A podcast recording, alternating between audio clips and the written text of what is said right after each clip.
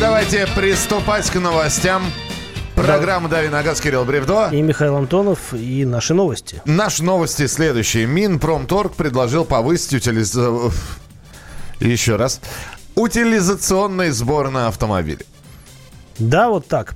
А, и, кстати, совсем как, недавно. Как это отразится на нас, самое главное? Да? А, это отразится на автомобилях, которые подорожают, а, и на нас, которые не смогут эти автомобили покупать, хотя, может, раньше и планировали. Ну, или заставит зарабатывать кого-то больше. наверное. Новый сбор, а точнее говоря, его повышенное уже содержание будет с 1 января, как вот сейчас передают. Э, Если в общем, верить оценкам экспертов, то в среднем ставки сбора могут вырасти на 80%. А в легковом сегменте и того на 110%. Это не значит, что автомобили подорожают на соответствующее значение. Да, но просто, как вы понимаете, если где-то что-то прибавилось, то... э, где и- что-то убавится. Ну, это по законам физики. А у нас, если где-то что-то э, прибавилось, то автопроизводители, э, конечно, свои издержки каким-то образом захотят минимизировать. Вот, возложив ответственность на действительно а- автомобилиста. Э, Да, и, в общем-то, прогнозы экспертов таковы, что цены на автомобили разгонятся примерно на 2-4%. И когда в прошлый раз повышался улити- утили- Я Утили- тоже не могу это сделать. У- Утилизационный да. сбор, это было Да. в 2018 году. Тогда рынок тоже отыграл вот это повышение, цены тоже подросли. Ну, они все время растут на автомобили, и каждый раз э, на этот рост влияют разные обстоятельства. А, то э, с курсом валют что-то не так произойдет, то вот э, государство постарается каким-то образом компенсировать снижение таможенных пошлин. Я напомню, что а, утилизационный сбор появился в 2012 году. Его придумали для того, чтобы компенсировать сборы а, таможенных пошлин, которые мы, согласно а, договору о вступлении в ВТО, должны уменьшать. И вот в этот раз у нас будет э, было очередное а, понижение таможенных пошлин. Соответственно, как-то надо этот вопрос отыграть, чтобы можно было а, получать больше денег в бюджет. И если изначально планировалось, э, что утилизационный сбор будет распространяться только на импортные автомобили, то есть машины, которые привозят сюда в готовом виде, то впоследствии он распространился и на машины локальной сборки. Напомню, что в э, цене машины этот сбор составляет ну, несколько тысяч, несколько десятков тысяч рублей. Для чего мы об этом рассказали? Это просто кто-то из слушателей, по-моему, на прошлой неделе еще звонил и спрашивал, а будут ли повышаться цены? Будут. Вот, вот вам ответ. Будут. А, что касается цен, кстати говоря, озвучены цены на обновленный Lexus RX для России. В общем, дилеры Lexus начали прием заказов на обновленный премиальный кроссовер Lexus RX. Он поступит в продажу осенью, несмотря на то, что календарная осень наступила. Обещают, что в начале октября, в середине октября можно будет уже сесть за руль, поехать. Э, Четыре версии. RX 300, RX 300 AWD, RX 350 AWD, э, ну и так далее. АВД. А- Не путай народ. У нас привыкли говорить АВД, это АВД, значит, что ну, у машины а- полный привод. Да, ну я, я прочитал английские аббревиатуры. В общем, а- а- АВД, э, а- а- АВД э, 450. Хочу цена, сказать- Цена 3 500, ну 3 389 до 5 с половиной. Да, я хотел сказать, что э, сесть за руль люди смогут этих машин, но только те, у кого вот есть достаточное количество денег для того, чтобы купить э, вот этот обновленный RX. А, машина э, неплохая, я, правда, не ездил на удлиненной версии, но э, в свое время покатался на стандартной. э, ну, как бы, если сравнивать с предыдущим поколением, ну, как бы машина круто поменялась, на мой взгляд. И, в общем-то, народ у нас такие автомобили любит. э, японский кроссовер, премиальный, все в нем хорошо э, складывается. И поэтому он, в общем-то, среди себе подобных автомобилей сейчас на рынке лидирует. Продается очень хорошо. А что касается, м, что касается обновлений, то они в основном такие носят косметический характер, с одной стороны, потому что кузов изменился не сильно. Ну, в общем, кузов практически не менялся. Изменились бампера, оптика появилась новая. А, немножко технологический кузов доработали для увеличения жесткости. Появилось большее количество шварных, ш- э, сварных швов, а большее количество вот таких высокопрочных клеевых соединений. Это все для того, чтобы кузов стал жестче, машина лучше управлялась. Ну, при этом параллельно доработали подвеску, а, улучшили систему перераспределение крутящего момента. В общем, ну, с электроникой поработали, с управляющей. А главное, э, сделали наконец-то э, в салоне.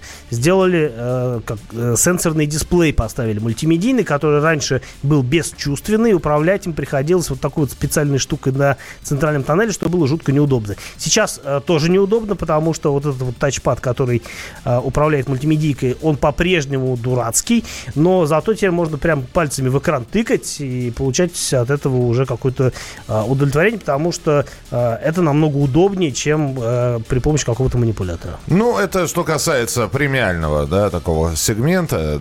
Ну, на мой взгляд, у Lexus вообще большие проблемы, как у Toyota с э, мультимедийной системой и с э, русификацией большие проблемы, с русским языком и так далее.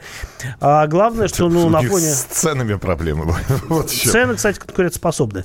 А, просто если сравнить э, премиальный Lexus с его вот мультимедийкой с любым из немецких автомобилей, то, конечно, это будет грусть. То есть Lexus проигрывает? Lexus по... проигрывает вот по этому параметру точно точно. Хорошо, тогда давай уже более так бюджетно. Hyundai Creta приобрела в Российской Федерации специальную лимитированную вариацию Rock Edition. А, ну да, если уж э, ты покупаешь кроссовер, который самый популярный на рынке, и которым заполнены все улицы везде, то хочется как-то выделяться, хотя, на мой взгляд, нужно прям очень хорошо э, знать, куда смотреть, чтобы увидеть, в чем заключаются отличия этой лимитированной версии.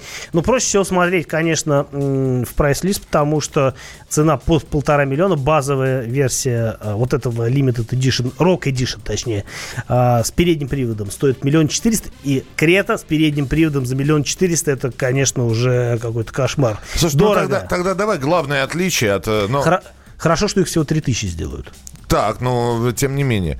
Э, чем э, Rock Edition отличается от... Практически ничем. Так. А, там разве что стоит, по-моему, стоит, я так понимаю, мультимедийка от Яндекса, а, потому что а, речь идет о м, поддержке этих сервисов. А, какие-то детали окрашены в черный глянец, который на самом деле не очень практичный и быстро затирается. А, в общем, какие-то всякие шалобушки и а, антураж. Ничего серьезного. То есть э, структурные, если есть изменения, то внутренности... Ничего, сплошной декор. Все принято. Э, ваши вопросы 8967 200 ровно 9702, 8967 200 ровно 9702 и телефон прямого эфира 8 800 200 ровно 9702. Мы будем с вами э, принимать как раз телефонные звонки. Э, ваши вопросы, на них Кирилл будет отвечать уже через несколько минут в программе «Дави на газ». Оставайтесь с нами, мы через пару минут вернемся в студию.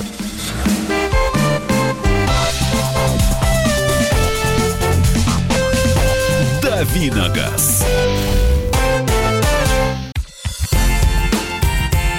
Прекрасная пора. На радио «Комсомольская правда».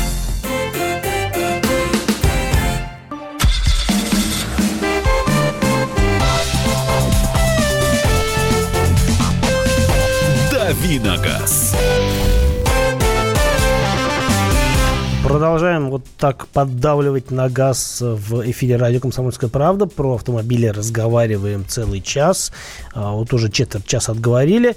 Но Михаил Антонов по-прежнему здесь. И Кирилл Бревдо тоже по-прежнему здесь. И отвечать готов на ваши вопросы. Да. Nissan T31 2014 год. Вариатор. Ваше мнение об этом автомобиле?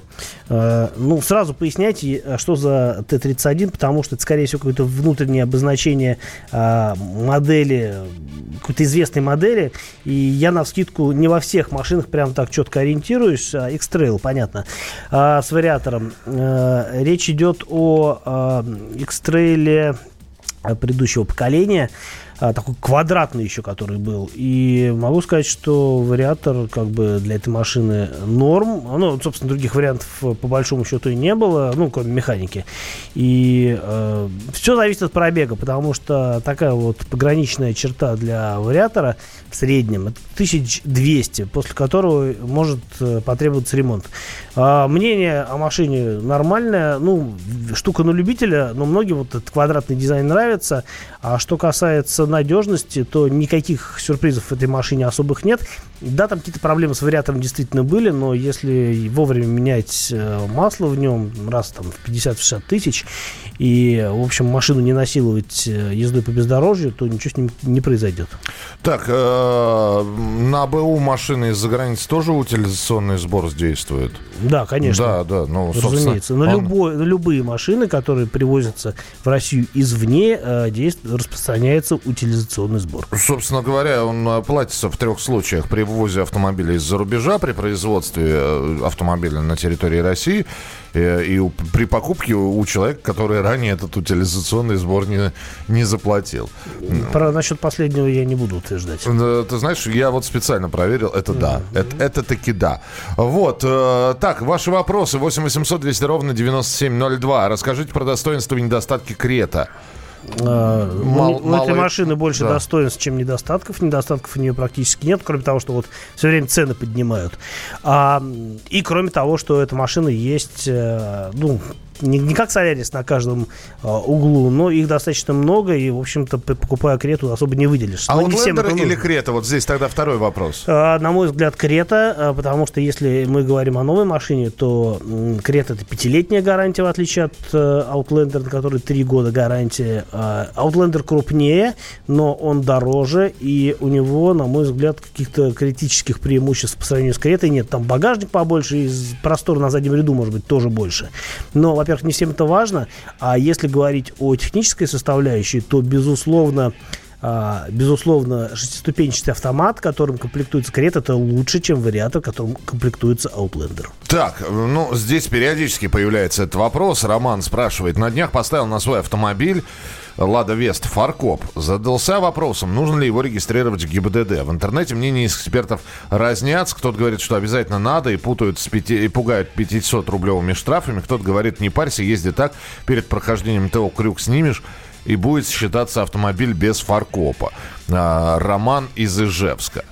А, ну, вопрос понятный. Вопрос понятный. И на самом деле я конкретно про Весту не скажу, скажу более широко, наверное, что если машина э, в принципе предусмотрена для эксплуатации с прицепом, а э, есть, собственно, у многих машин в характеристиках есть такой пункт, что допустимая масса э, нагрузки с прицепом. Если э, наличие возможности эксплуатации прицепа изначально заложено в автомобиль, то можно ставить вот эти ТСУ, они же фаркопы, тягово-сцепное устройство. Главное, чтобы у вас был на него документ. Э, главное, чтобы у вас был на него документ. Э, главное, чтобы был сертификат, э, чек и так далее.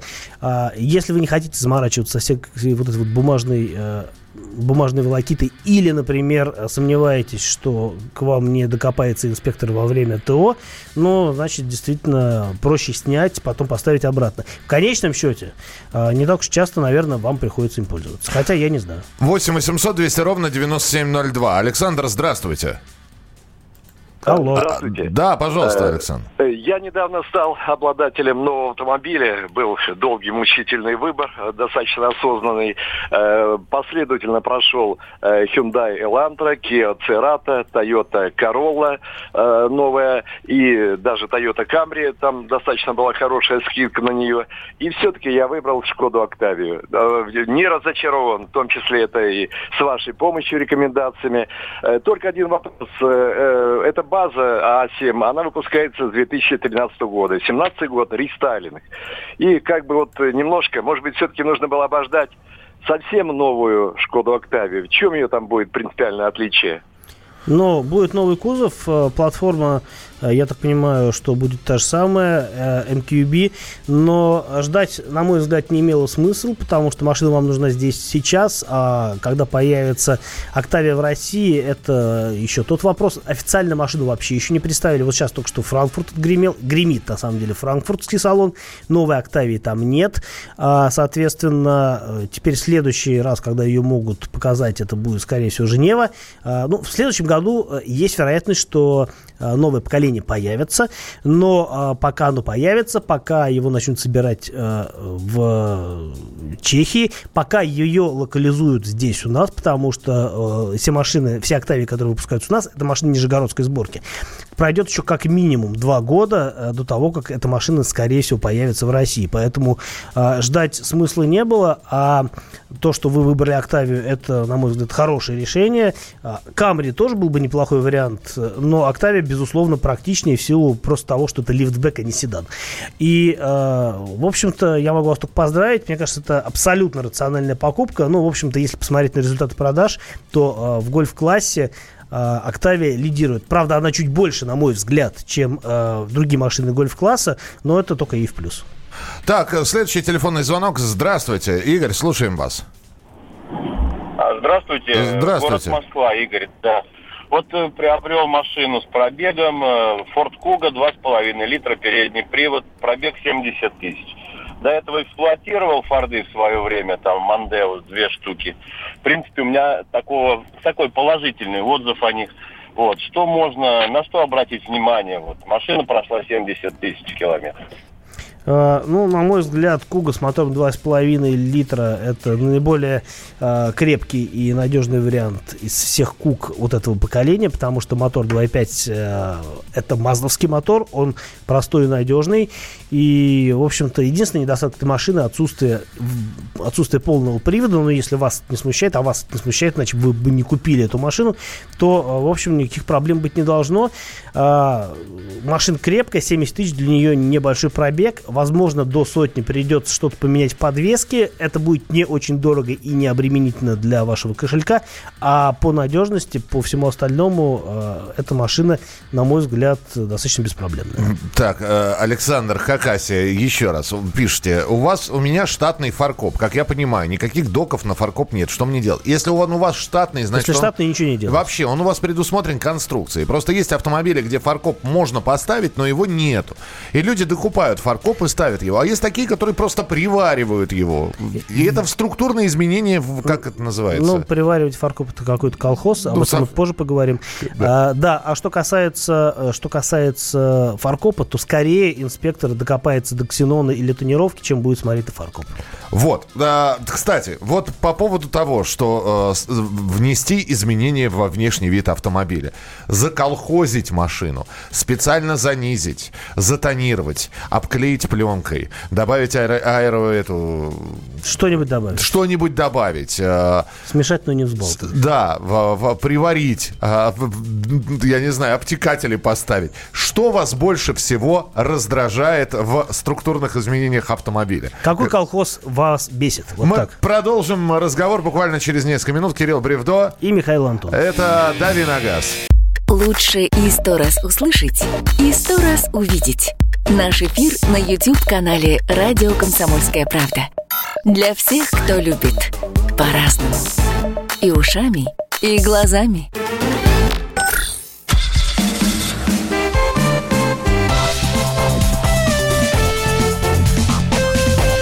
«Давиногаз». Дальше давим на газ с Михаилом Антоновым. И с Кириллом Бревдо. И да, но плохое слово, потому что э, вообще в слове колхоз нет ничего плохого, но тем не менее, вот именно слово заколхоженная машина имеет в себе отрицательное абсолютно составляющую. Это когда человек э, без вкуса абсолютно э, берет и э, вносит изменения структурные да, в автомобиль. Тут, тут дело не вообще, вообще не, во, не во вкусе, а в каких-то отступлениях от нормы. А норма это то, что, собственно, заложено заложено в машину заводом изготовителя. Ну, не скажи. Все-таки иногда бывают отступления от, от норм оправданы. Ну, например, там, для, я не знаю, приподнимают машину, ставят там дополнительные э, амортизаторы. Бафер, автобаферы. Да, да, шняга. да. Но потому, потому что человек вот увлекается этими поездками по, по таким дорогам, где... И думает, что ему это поможет. А на самом деле он только портит себе машину, его, его право, да, с одной стороны. С другой стороны, не совсем понятно. Я вот никогда не понимал, зачем занижают.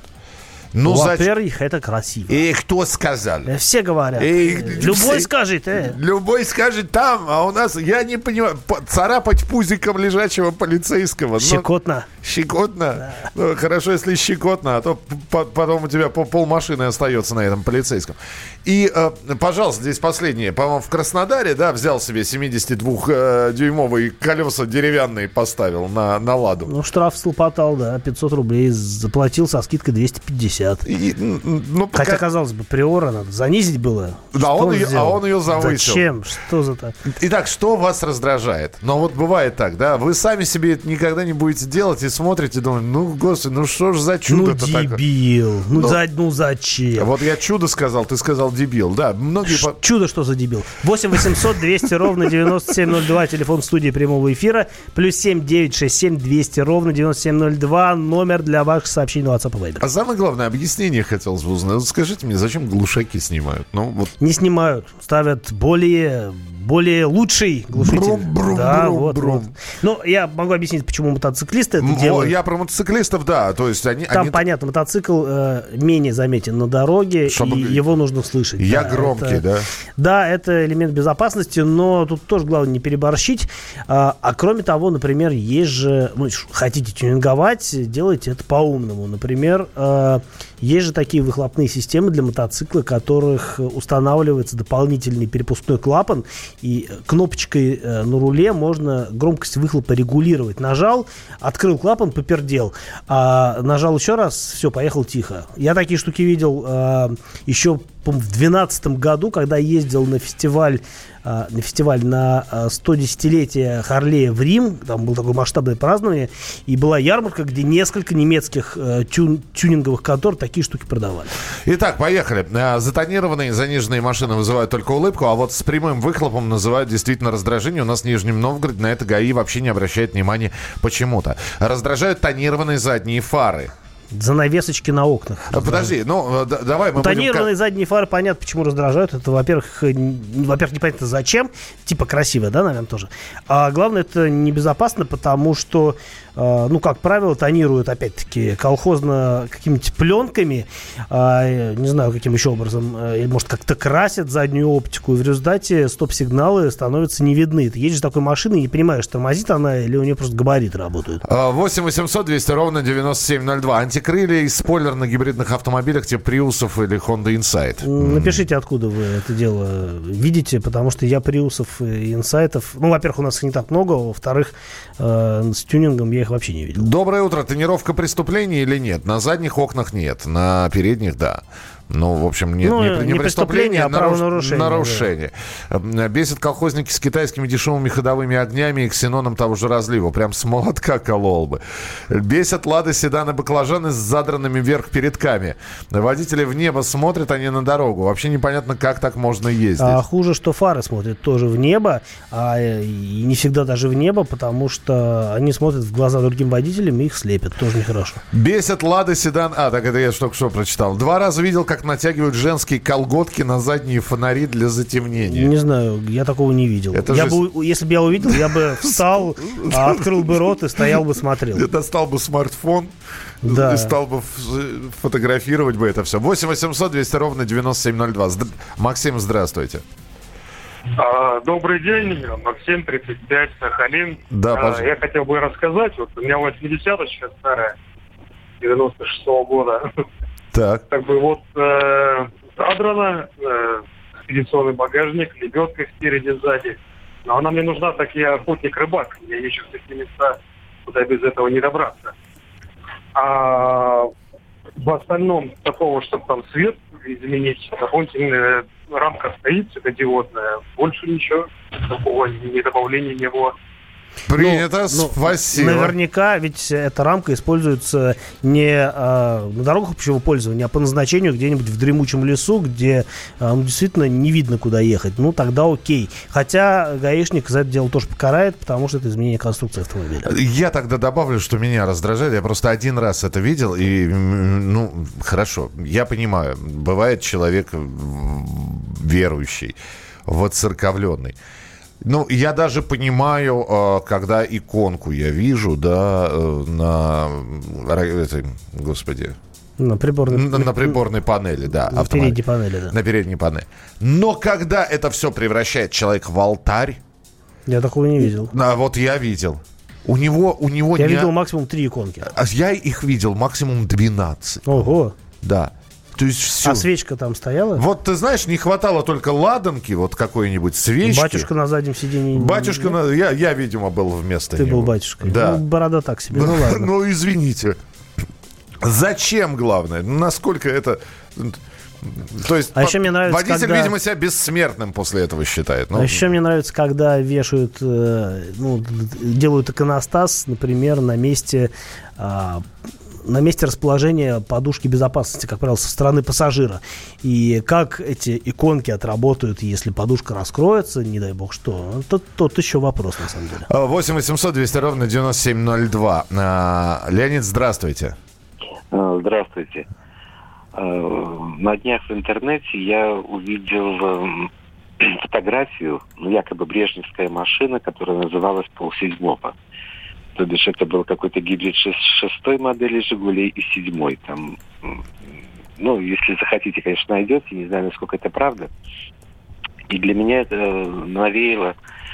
Я в э, начале 80-х годов купил э, ВАЗ-2106, еще успел туда с никелированными вот этими всякими делами впереди, решетками и так далее. Мой сосед тоже купил такую машину. И Так. вот у него началась просто какое-то безумие по ее украшению. Началось все с каких-то там полосок на капоте какой-то лентой, которая потом снималась вместе с краской.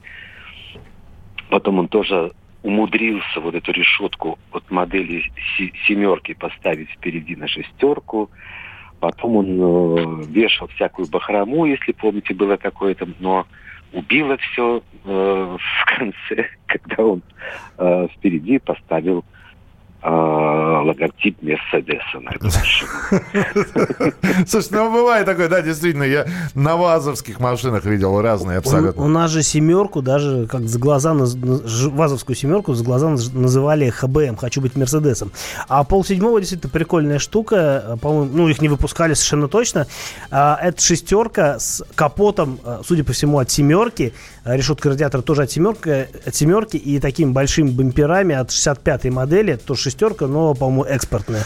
В общем, странная конструкция. А, Бесит сабвуферы, сабвуферы, причем они стоят всегда на самых дешманских машинах. Бесит, когда задние стопы моргают при торможении. Это такой вид тюнинга на Дальнем Я Востоке. не знаю, зачем это делать. Я видел у нас несколько раз Соляриса с такой приблудой. Я хотел, хочется догнать и спросить э, этого водилу, зачем это нужно? А, Добрый день, у подъезда стоит такой строен, весь в иконах и крестах, раздражает. Ну да, бывает. Мы э, продолжим через несколько минут. Э, Коротенькая рубрика «Тест-драйв» от Кирилла Бревдов в программе «Дави на газ». Новое время диктует новые правила. Ты не позволяешь себе подолгу быть привязанным к одному месту. Ты думаешь об удобстве, скорости и доступности информации. Именно поэтому мы сделали совершенно новую версию мобильного приложения «Радио Комсомольская правда». Современный интерфейс и обширный набор полезных функций. Возможность слушать нас в дороге, как на iOS, так и на Android. В режиме онлайн и подкасты. «Комсомольская правда». Всегда рядом. Радио жизни. Радио для тебя.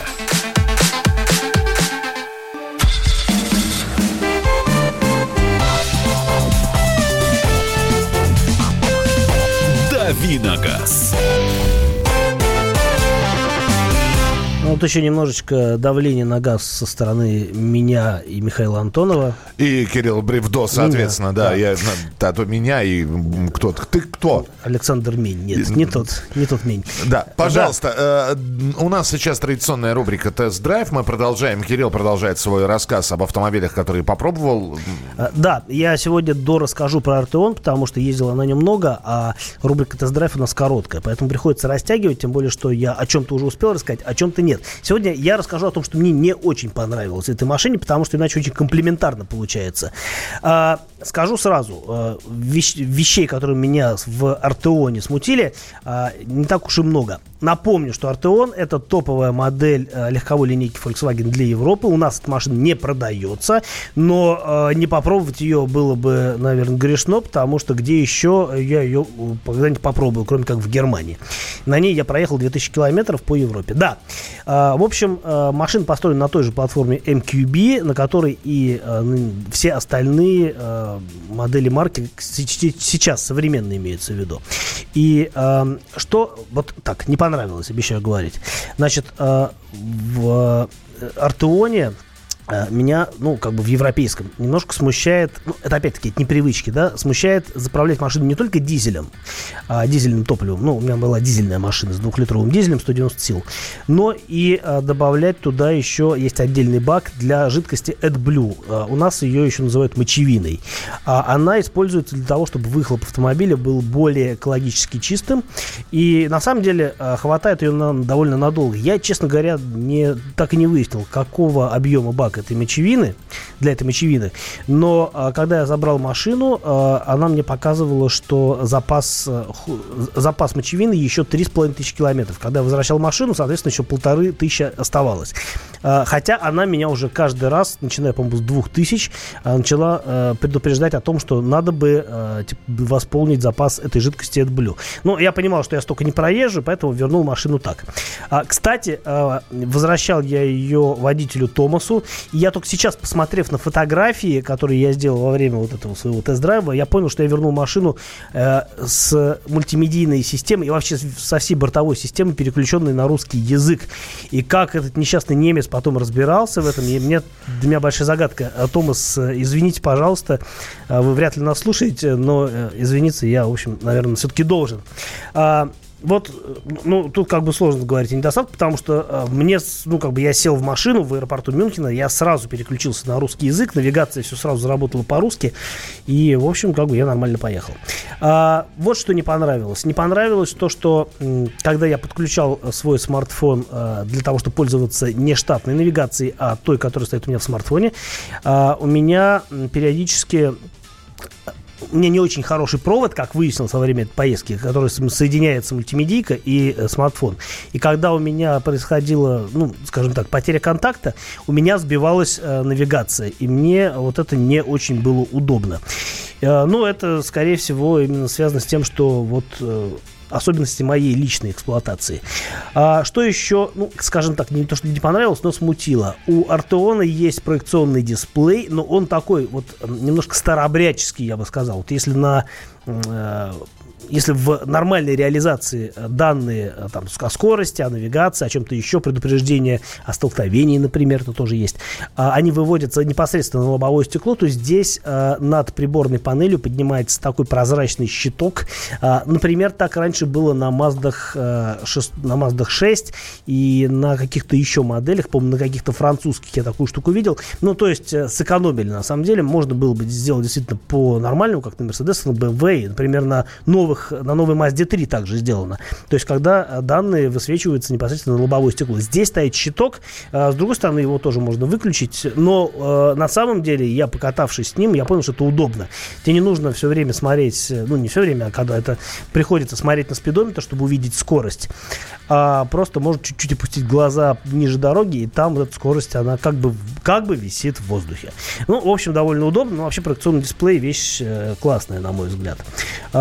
Вот, что еще мне не понравилось да. в Артеоне? Да все, все мне понравилось. На самом деле, я сейчас пытаюсь до этой машины а, докопаться, просто потому что невозможно рассказывать о ней все время хорошо. А, расход топлива нормальный, ну, то есть дизель 2 литра, он экономичный, при этом машина достаточно бодрая. А я на автобане ехал 220 и чувствовал себя совершенно спокойно. Все, пошли новое аудио, а, Ауди смотреть. Мы обязательно расскажем про э, э, эту машину, ну, уже, видимо, на следующей неделе, да? Потому я что... думаю, с Иртоном пока что все. Я просто расскажу, где я на нем ездил, но это будет тема отдельного разговора. На следующей неделе я посетил 4 автомобильных музея. Вот. А, Ауди, Германии. Ауди, на который ты приехал, это... Audi Q8, дизельная версия, о ней тоже расскажем на следующей неделе. Да, на следующей неделе, потому что надо проверить. Вот мы пошли проверять. Завтра вернемся обязательно с 7 до 8 часов утра в а, программе «Дави на газ». Кирилл Бревдо. И Михаил Антонов. Радио «Комсомольская правда». Более сотни городов вещания – и многомиллионная аудитория. Хабаровск 88 и 3 FM. Челябинск 95 и 3 FM. Барнаул 106 и 8 FM. Москва 97 и 2 FM. Слушаем всей страной.